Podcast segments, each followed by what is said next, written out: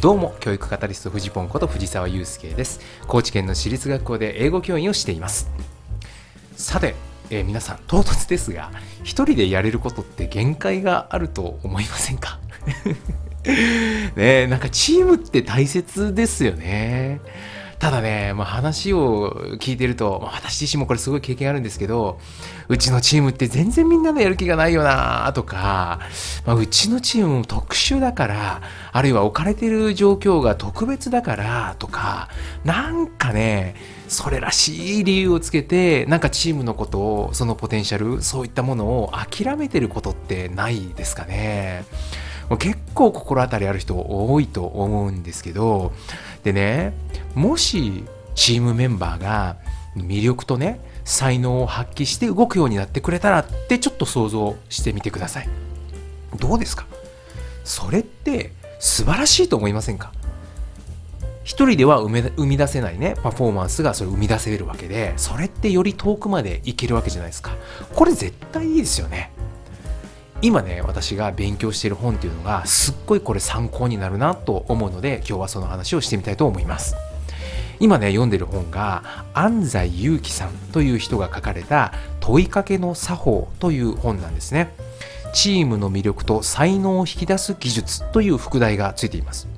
この安西祐樹さんなんですけど株式会社耳ぐりの代表取締役で東京大学の大学院の情報学館の特任助教でもあるという方で、まあ、めちゃめちゃ切れる方ですね。まだ若いと思うんですけどいやでもね本当に今大注目僕がしている人で、えー、他にもねあの本を出されたりとかあるいはねあの、えー、オンラインサロンなんかをやられていたりもするんですけど、えー、そういうのもねむちゃくちゃ勉強になります。であのこの方のね、えー、この本によるとねチームと職場を魅力的な場に変えるためにはどうすればいいのかっていうことなんですけどその答えはね周囲に投げかける問いかけの質を変えることだっていうふうにこうおっしゃってるんですね。あのねわ私自身このうまく進まない会議とかうまくことが進まない状況とかっていうのには結構ねあの、まあ、山ほど参加をしてきているんですけどこのねやっぱ問いかけの持つ力ってすごいなって思っていてこのね本っていうのはその問いかけについてすごい深掘りをしてくれている本なんですね。であの先ほどの言ったようなねこのうまくいかない会議、まあ、例えばですよね、まあ、遠慮なく意見をくださいとか言って誰も何も言わないとか、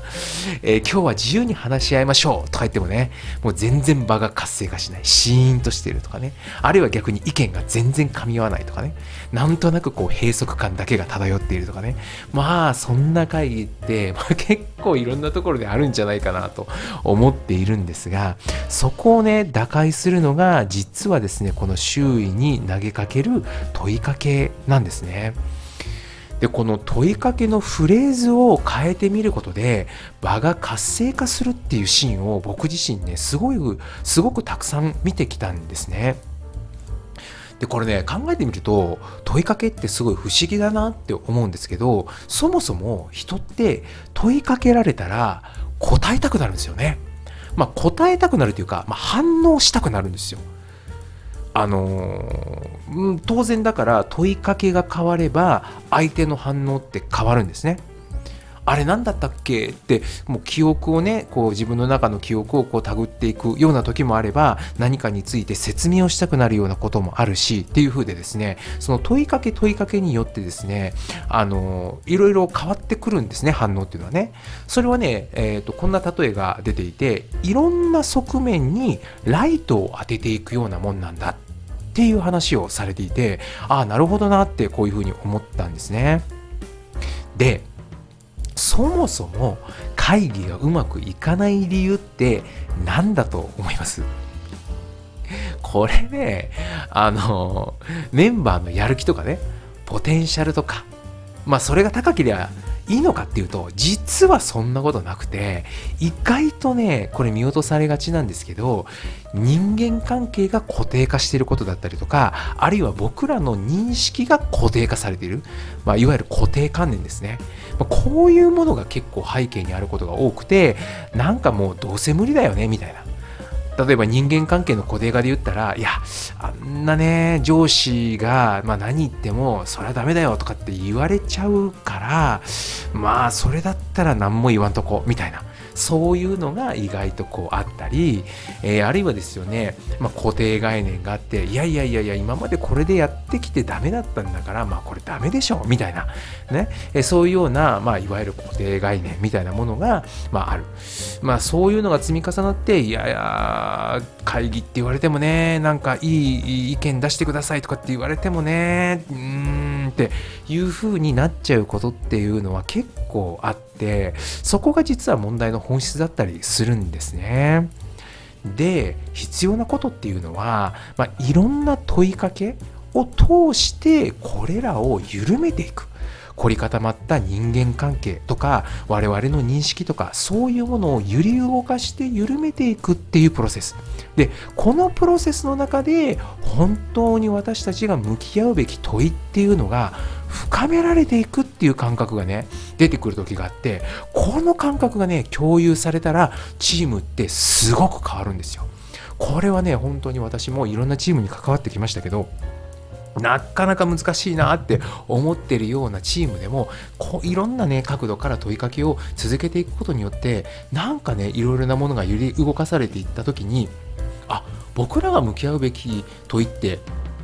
実はこういうことなんじゃないかなみたいなことがファってその場に出てきた時におおってみんなになったりするんですよ。でその感覚をみんなで共有できた時にすごくね場が前に進んでいく活性化していくそういうのをね経験することがあったんですね。今はですねこの問いかけっていうのをどうやったらうまく扱えるようになるのかなとそういうふうにうまく扱えるようになりたいなと思って今勉強しているところでございます。いかがでしょうか？何かの参考になれば幸いです。世界は変えられる。未来は作れる。走り出せば風向きは変わる。ではまた。